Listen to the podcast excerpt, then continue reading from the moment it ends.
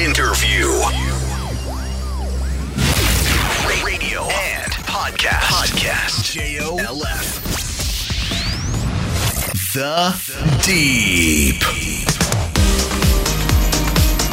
日本放送リポビタン4スポーツプレゼンツザ・ディープスポーツライターの金子達人ですこのポッドキャストはアスリートの方たちをゲストにお迎えして心の奥底にある熱い思い魂のワンプレー一瞬の駆け引き。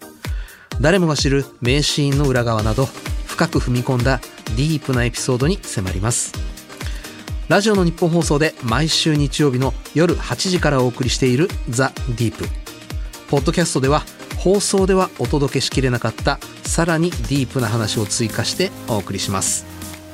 さて今回のゲストは千葉ロッテマリーンズの若きリードオフマン。高部明人選手です、えーこの後高部明人選手登場です。どうぞお楽しみに。リポビタン4スポーツプレゼンツザ・ディープ。この時間はスポーツを愛するあなたにリポビタン4スポーツがお送りします。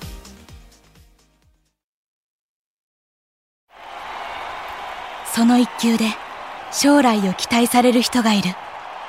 その一球を固唾を飲んで見守る瞳があるその一センチで憧れの選手と同じ舞台に立つことを許される人がいる。その一センチを支え続けてきたいくつもの言葉がある。その一本でその一発で人生なんて変えられる。その覚悟があるからこそ。その熱量があるからこそ。アスリートなんだ。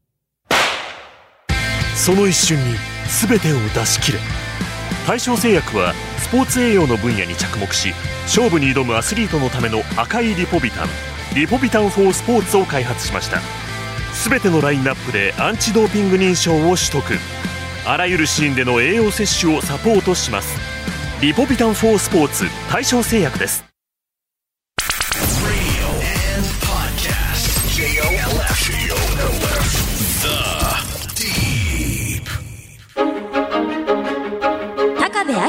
手は1997年神奈川県のお生まれ。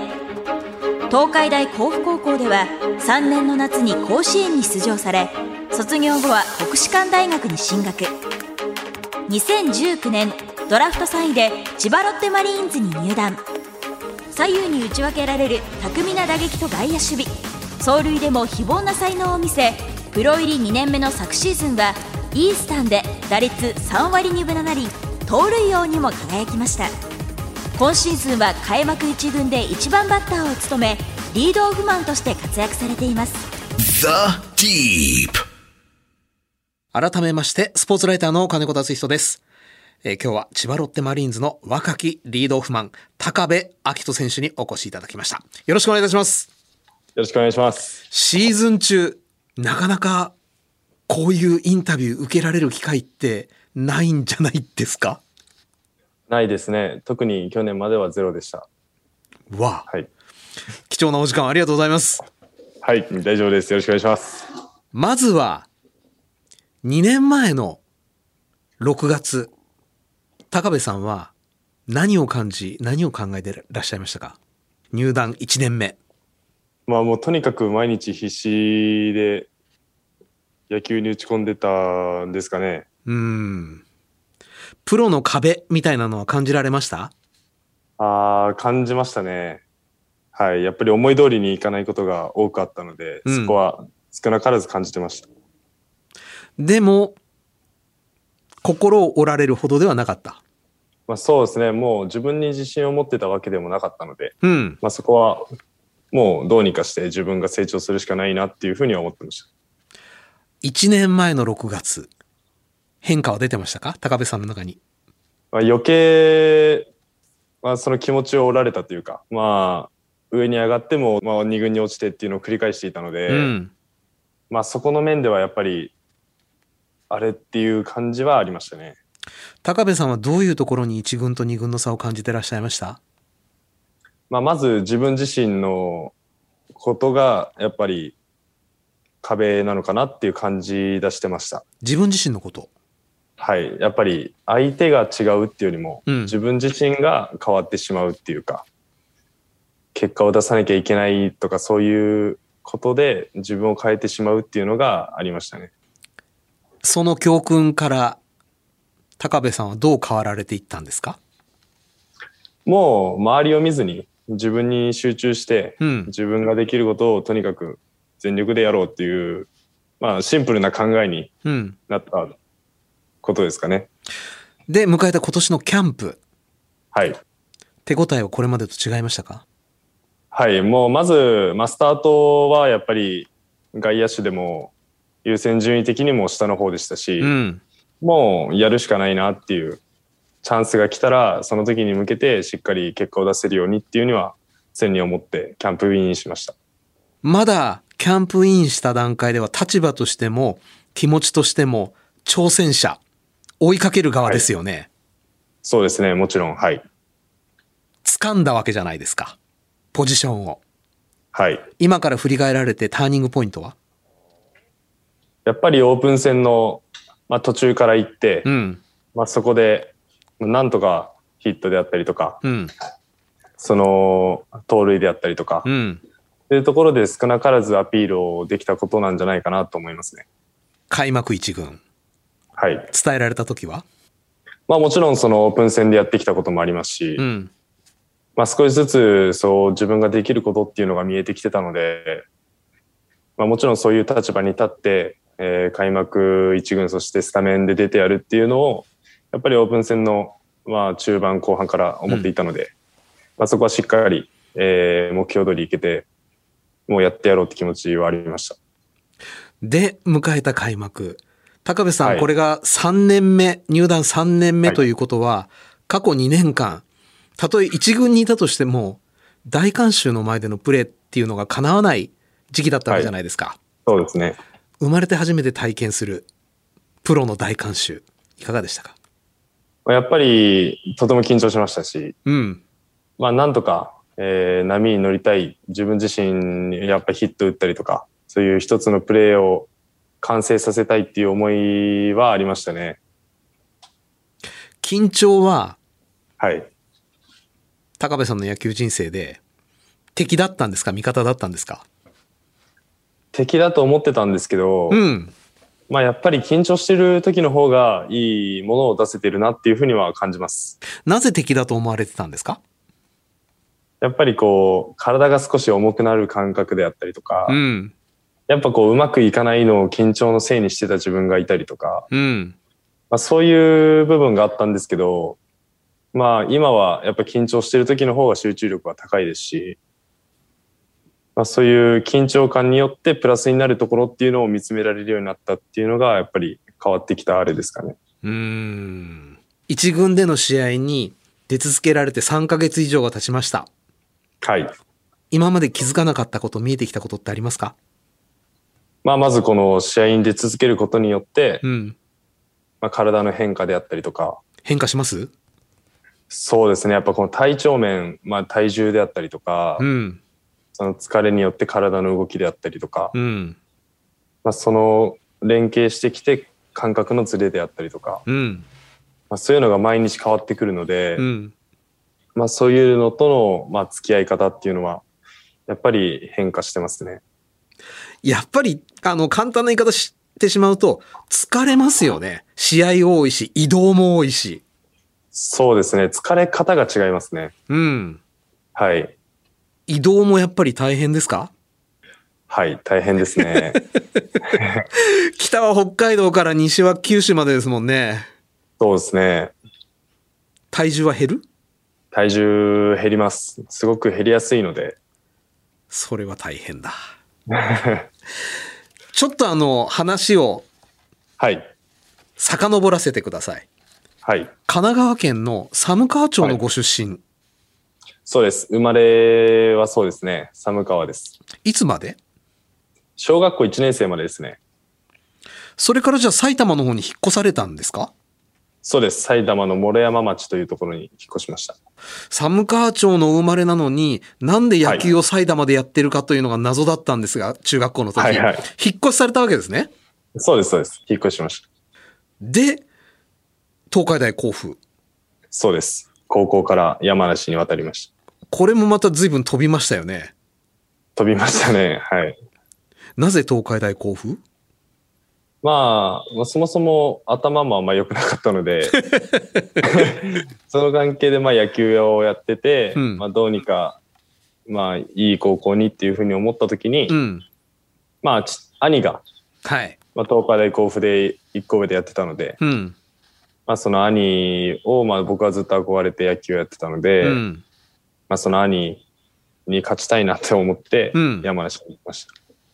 いかがでした山梨。はあ、まあとてもいいふうに言えば自然豊かで、うん。はい、とても空気が綺麗な場所だったなと思います。悪く言えば？何もありません。後悔はしなかったですか？東海大甲府を選ばれたこと。まあ最初は後悔してましたけど、今考えたら、うんやっぱりとてもいい経験させてもらいましたし、うん。もうスタッフや監督などにもすごくよくしていただいたので、うん。そういう面に関してはとても感謝してます。高校の段階ではい。プロというのはもう意識なさってたんですか？いや、本当に意識してなくて、うん。もう本当に野球をやめようかなって思ってたので、あら、はい。なぜ？まあ試合にもあまり出てませんでしたし、うん。はい。もう野球は高校で終わろうと思ってたんですけど、まあ弟のこともあって、うん。まあそこで、まあもうちょっと、まあなんとか弟を勇気づけられるというか元気づけたいなと思い、大学まで野球をやろうと思いまし病気で戦ってらした弟さんですね。た。はい、そうですね。で、国士舘大学。はい、そうです。これはまたなぜ？まあ、そもそもあんまり、まあ試合も出てないので、うん。行ける大学とかもなかったんですけど、東海大という選択肢はなかったんですか？なかったですね。やっぱ強いので、うん。はい。まあそこで、まあどうしようかなって考えたときに、うん。本当にたまたま今の監督である辻さんがはい。高校に見に来て、うん。ぜひこの子って言っていただいたのがきっかけで国士舘大学に行かせてもらいました。高校時代の実績がそれほどあるわけではない。はい。で、まあ国士舘大学名門でもありますよね。甲子園出場してる人たちがいっぱい集まってきている。はい。その中に飛び込んでいかがでしたか？最初は。まあ、そうですね。でも大学に入った時はもう一番最初から試合に出させていただいて、おお。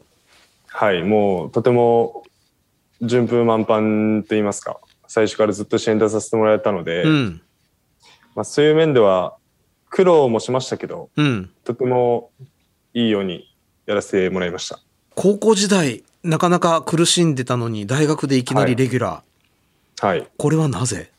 高校引退してから本当に練習しました。引退してから？はい。一人で？もう本当にずっとしてましたね。最初からやってたら、もっとすごいことになったかもしれない。まあでもそれがあったからできたんじゃないかなとは思いますけど、うんはい。で、それが生きたんだ。そうだと思います。プロはいつ頃から意識の中に入ってきました？えー大学1年生の時に、うん。まあその、まあいろんな社会人さんであったりとか、はい。まあそういうのに練習会とかも行かせてもらって、うん。まあそこで、まあプロのスカウトの方が、まあ見に来てくれたのがきっかけで、もう少しもっと頑張れば、もしかしたらプロに行けるんじゃないかっていうところから少しずつ意識しましたね。でもまだほのかな感じですね。そうですね。がっつり俺は何何が何でもプロに行くという考えではないですね。はい。でももう1年生の後半ぐらいに、社会人さんにお話いただいたんですけど、うん。まあうちで決めてくれって言われたんですけど、まあ、その時にはもうどうしてもプロに行きたいから、ちょっとお断りさせていただきますっていう話はしました。ちなみに、神奈川県でお生まれになられ、はい。埼玉の小学校に通い、はい。山梨の高校に通われた高部さんは、はい。どこのファンだったんですか？僕はちっちゃい頃からずっと巨人見に行ってましたね。そうなんですよね。で、ドラフトの候補としてはい。名前が上がるようになった時、どこでもよかったですか？はい。本当に何ももう行かせてもらえるならと思って、はい。待たせてもらってました。名前が読み上げられた時は？いやー、本当に、まあ、人生で一番ドキッとしましたね。ドキはい。いつ呼ばれるかわかんないですもんね。そうですね。ドキはもちろんでも嬉しいドキ？嬉しさもあったんですけど、うん。本当にプロに入るんだなっていう、なんていうんですかね、本当信じれない気持ちと、うん。まあ、本当にやんなきゃいけないなっていう気持ちでしたね。うーん。その時点で、どんなプロ野球人生を思い描かれてましたか？まあ、最初からうまくいくタイプではないので、うん。まあ、絶対苦労するなって自分の中で感じてたんですけど、うん。まあ、その中でも、まあ、少しでも長く野球をしたいっていう思いはあるので、うん。まあ、その苦しみながら、なんとか自分のできることをものにしていきたいなっていうふうには考えました。じゃあ1年目、2年目、2軍での生活が長かったのは、ある程度覚悟をして、はい。まあ、一軍に入れたらベストでしたけど、うん。まあ、その二軍でずっと、まあ、経験させてもらったっていうのは、まあ、僕の中では、まあ、意外と想定内っていうか、うん。まあ、こんなにうまくはいかないよなって思いながらうん。やってました。2年目のシーズンに、イースタンの盗塁を取られました。自信になりましたかやっぱり？まあ、これだけ走れるっていうことは、まあ、自信になりましたし、うん。これだけ思い切りよくスタートが切れたりとか、うん盗塁を決めれるってことが僕の中ではとてもいい経験になりましたね。うん。で、えーシーズンオフに打撃フォームを見直されたはいということだったんですが、これはなぜ、まあその今までの打ち方でダメだったので、うん。まあ、そのいつまでも同じことやってても同じことの繰り返しだなって思って、うん。まあいろんな方に助言をもらいながら、うん。まあ体を見つめて、はい。こういう体を使うならフォームはこうだなとかうん。っていうのを繰り返していったら、だんだんだんだん変わっていったっていう感じですね。今のところ、新たに獲得したフォーム、はい。自信になってますか？違和感はなくややられてますか？そうですね。もう違和感はないですけど、まあまだまだ完成じゃないですしう、ん。もっともっと良くなる部分も多くあるので、うん。まあそこも、まあやりながら、少しずつ成長させていけたらなと思いながら常にやってます。今シーズン、はい。もうシーズン3ヶ月以上過ぎましたけれども、はい。目標は？まあもちろん、まあ、チームを勝たせられる選手になるっていうのが、まあ一番ですけど、うん。まあその試合をとにかく出続けること、143試合スタメンで出ることっていうのは僕の中でとても大事にしていて、うん。まあやっぱり去年去年まで一軍の出場も少ないですし、はい。どういう風になっていくのかもわからないですけど、うん。とにかく出てみて、どういう風になるのかっていうのを経験しないと先もないので、うん。今年はとにかく試合に出続けるだけの数字を残していきたいと考えてやってます。なるほど。あの、先ほど、緊張ははい。敵じゃないと。緊張してる時がいいパフォーマンスできるはずだって気づかれたとおっしゃってましたけれども、はい。佐々木朗希選手がパーフェクトやったじゃないですか。はいはい。あの時って守ってる側はいかがだったんですか？まあ正直たまったもんじゃないですよね。高部さんはいつ頃から意識なさいました？あれ。もうでも初回からもうレベルが違ったので、見てて。本当に、はい、もう今日やばいんじゃないかなと思ってました。それがどんどん今日やばいんちゃうかっていうのが、だんだんはいだんだんだんだんだんだん進んでいく。はい。やばいですね。やばかったっすね。飛んでくる気がしなかったので。そういう時って飛んでくると恐ろしく嫌ですよね、きっと。いやー、恐ろしく嫌ですね。まあ北海道でエラーしたばっかだったんで、おお。それもなおさらだいぶ嫌でした。うわー まあ、今だから笑い話になるかもしれないですけど、はい。はい。だいぶ本当に嫌でしたね。あの、鳥谷隆さんにちょっとインタビューしたときに、はい。ランナー三塁、9回の裏、まあ、ツーアウト。絶対に俺んとこには飛んできてほしくないと。で、はい飛んできてほしくないと思ってて、飛んできちゃうとミスをするから、もうはい練習の時から飛んでくるな、飛んでくるなと思っていて、飛んできた時に対処するようにっておっしゃってたんですよ。はい、はい。すごく面白いなと思ったんですけど、はいパーフェクトゲームって想定のしようがないじゃないですか。ないですね。高部さんもだって人生で見たことも携わったこともないでしょ、ないです、ないです。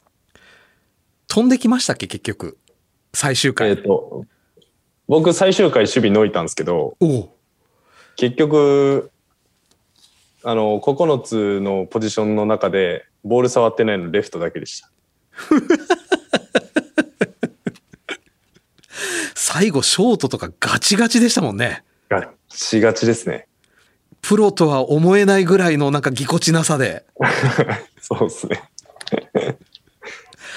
あれだけすごいとでも気も使っちゃいますね野手は本当にいやー、そうですね。あそこまでの、あれだってやっぱしますよね。うーんはい。でも経験できたことで次からはもうちょっと緊張しなくなるでしょ？まあそうですね。一回経験できたので、うん次になったら、まあ、もう少し楽になるんじゃないかなとは思います。もう少し？少しだけですけど。まあノーヒットノーランだったらもうそんなに硬くならないですよねそうですね。エラーしてもまだ大丈夫なので。うーんダメですけど。はい。1年前の今頃と今とでは、自分の将来に対する考え方って変わってきてますか？プロ野球選手としての変わってきてますね。はい。どんな風に？去年まではやっぱ一軍で、こう定着したいとか、うん一軍に居続けるためにはっていうのを考えてたんですけど、はい。まあ今はやっぱりこう出続けるためにはとか、うん。どうやったら試合でいいものが出せるのかとか、うん。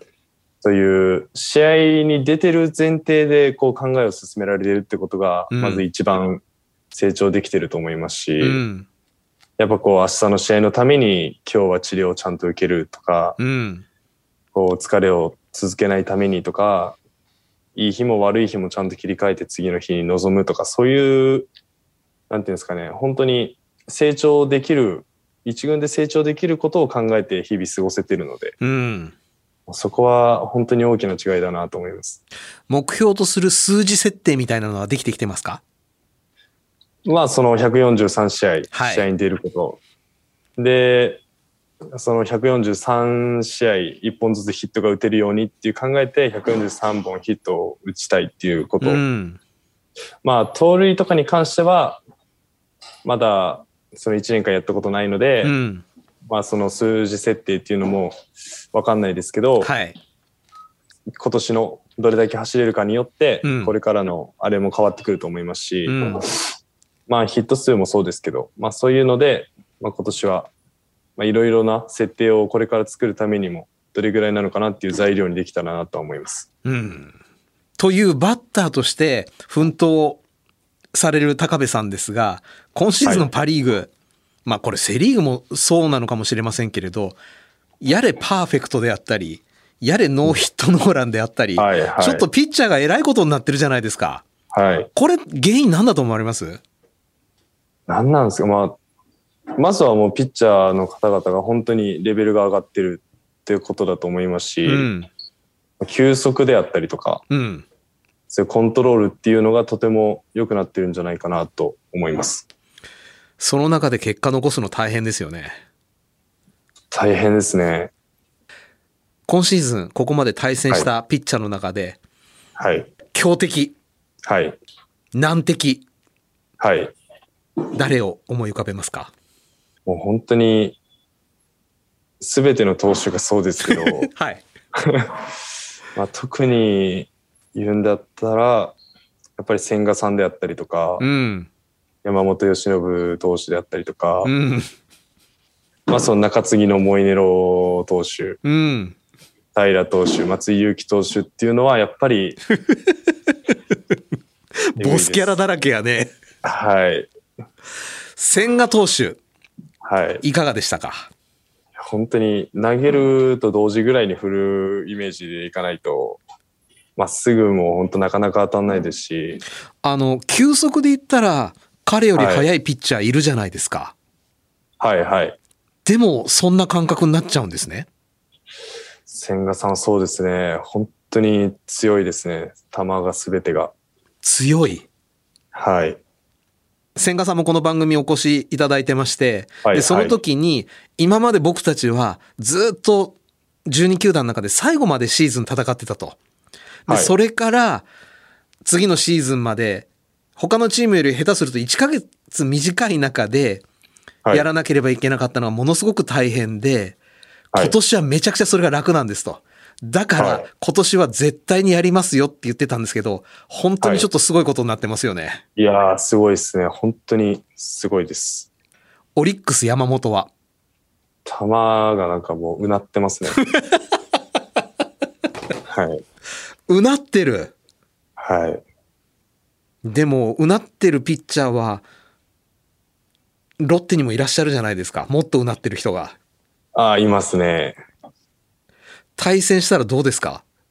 いや、本当に、朗希とは対戦したくないです。そんなに？はい。もう仲間でよかったなって投げるたんびに思います。バッター大変すぎますか？ああ、大変すぎると思います。うーん。楽天松井は？やっぱその、当たる接点がないというか、角度？角度なんですかね。本当に、まっすぐだと思ったらスライダーですし、うんスライダーだと思ったらまっすぐですしう、ん。で、両方考えたらチェンジアップですし、本当になんか運って言いますか。運がないと打てないなって思います。あの、じゃあ、決めとい、決め球がバッチリハマった時、はい、バッチリはまんないと絶対打てないんじゃないかなって感じますね。はあ。それこそ、速球の速さで言ったら、はい。まあ速いですけれど、はいはい。スーパーじゃないですよね。まあでも、球速以上のものは感じます。はあ。はい。モイネロは確かに速い。あーすごいですね。すんごいです。カーブがとんでもないです。セリーグのピッチャーいかがでした？セリーグのピッチャーは、でもやっぱりコントロールがいいですね。違います？そうですね。やっぱ打たされることがすごく多くなってるなって感じます。うーん。同じ日本人、同じ大学、同じ高校から行ってても、やっぱ違ってくるんですね。違うんですかね。多分、多少は違うんだと思います。えー、今日リスナーの方からも結構質問をいただいてますのでご紹介させていただきますね。はい。えー千葉県千葉市、ラジオネームかもめさん。はい。高部選手へ質問です。試合がある日の一日はどんな一日のスケジュールなんですか？よく ZOZO マリンに試合を観戦に行くんですが、皆さんどのような一日のスケジュールを送っているのか気になっています。そうですね。まあ、まず朝は、だいたい10時前ぐらいに起きて、ナイトゲームの時は？そうです、そうです、そうです。はい。で、もう11時ちょい過ぎぐらいにはグラウンドに着くように行って、うん。で、お風呂に入って、まずお風呂？まずお風呂入ります。それ昔からのルーティンですか？いや、プロに入らせてもらってからですね。うーん。まず体を柔らかく。そうですね、温めて、うん。それで僕はウェイトをして、うん。それで治療に入って、うん。食事をとって、練習に備えるためのアップであったりとかストレッチをして、うん。それで練習に合流していくって感じですね。その後に試合。デーゲームの時は？デーゲームの時も時間の使い方は一緒ですね。だいたい朝6時ぐらいに起きて、だいぶ時差生まれちゃいますね。そうなんですよ。結構早くなっちゃいますね。で、前の日がナイトゲームだと、睡眠時間もだいぶ少なくなっちゃいますよね。そうですね。まあでも、デーゲームの時ってやっぱり昼とかには寝れない、夕方には寝れないので、うん結局12時ちょっとまで寝起きちゃうんですけど、うん。まあナイターとかはもう12時ぐらいになったら眠くなっちゃうんで、意外と睡眠時間は確保できてますね。おーえー次の質問です。佐賀県、ラジオネーム、小田め石さんから。はい。今年一番に定着している高部選手に質問です。将来、つけたい背番号は何番ですか？ああ。これはちょっと興味深いなそうですね。まあでもやっぱり、まあずっと教えていただいて、うんまあタイプも似ている福浦さんの背番号であったりとか、うん。できれば一桁つけれるような選手になりたいとは思っていますけど、うん。まあまだ本当にそこまでの選手はないので、で、案外今の背番号に愛着出てきちゃうかもしれないですしね。そうですね。まあなんで、今は考えてないですけど、うん。つけさせていただけるっていうなら、本当にぜひつけさせていただきたいってぐらい、まあもう本当に神様みたいなもんなんで、福浦さんは。神様ですか。神様ですね。うーん。じゃあ、今度は高部さんが次の世代にとっての神様になるべく。頑張ります。はい。はい。えーさて、引き続き番組ではゲストの方へのメッセージや質問をお待ちしております。メールアドレスはアルファベット小文字で deep.1242.com です。番組ホームページ、ツイッターもありますので、そちらからもアクセスしてみてください。番組で採用された方には、対象製薬からリポビタン4スポーツ、ショット、ゼリー、パウダーの詰め合わせをプレゼントいたします。住所、お名前、電話番号をお忘れなく。対象製薬はスポーツ栄養の分野に着想を得て、運動後だけでなく、運動前や運動の合間など、適切なタイミングで適切な栄養素を合理的に摂取できるリポビタン4スポーツを開発しました。勝負に挑みたい。そう願うすべてのアスリートを栄養面から支えます。高部さんが今コンディションを整えるために食事などで気をつけていることは？まあ、まず、その、僕の場合体重をがすぐに減ってしまうので、うん。食事はちゃんと3食取るんですけど、はい。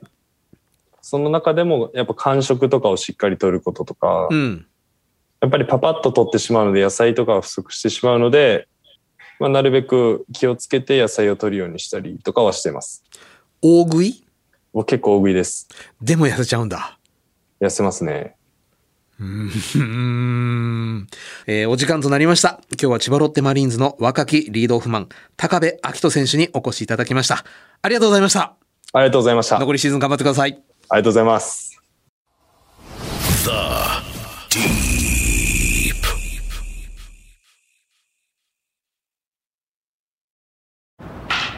先輩最近あいつ調子いいっすねだな調子って何なんすかね？ん俺も同じ場所で同じ練習してんのになって。そうだな。振り向いてくんねえかな調子の神様。これ飲む？リポビタンゼリー4スポーツ。えスポーツ用の？そう。クエン酸とか入ってて手軽に200キロカロリー取れるからいいんだよ。うまいし。あざっす。調子がいいってわかんのもそうじゃないってわかんのも毎日戦ってる証拠なんだよじゃあこのゼリー飲んでもう一回素振りしてきます。その調子だ。全力でスポーツに取り組むあなたにクエン酸に加えビタミン B1B2B6 配合のゼリー飲料対象製薬のリポビタンゼリー4スポーツ運動時のエネルギー摂取におすすめです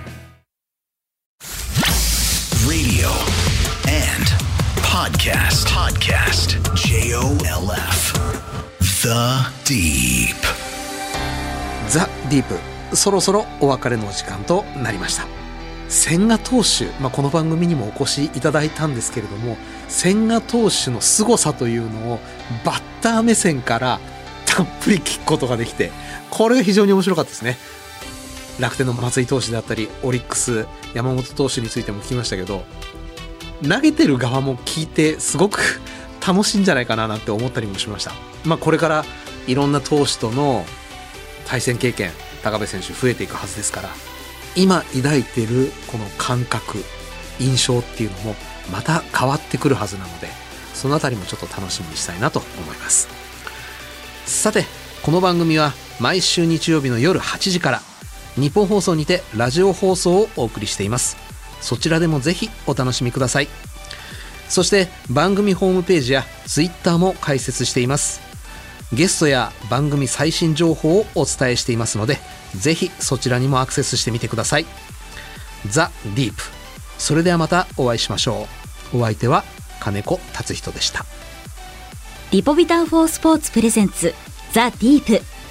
この時間はスポーツを愛するあなたにリポビタンフォースポーツがお送りしました。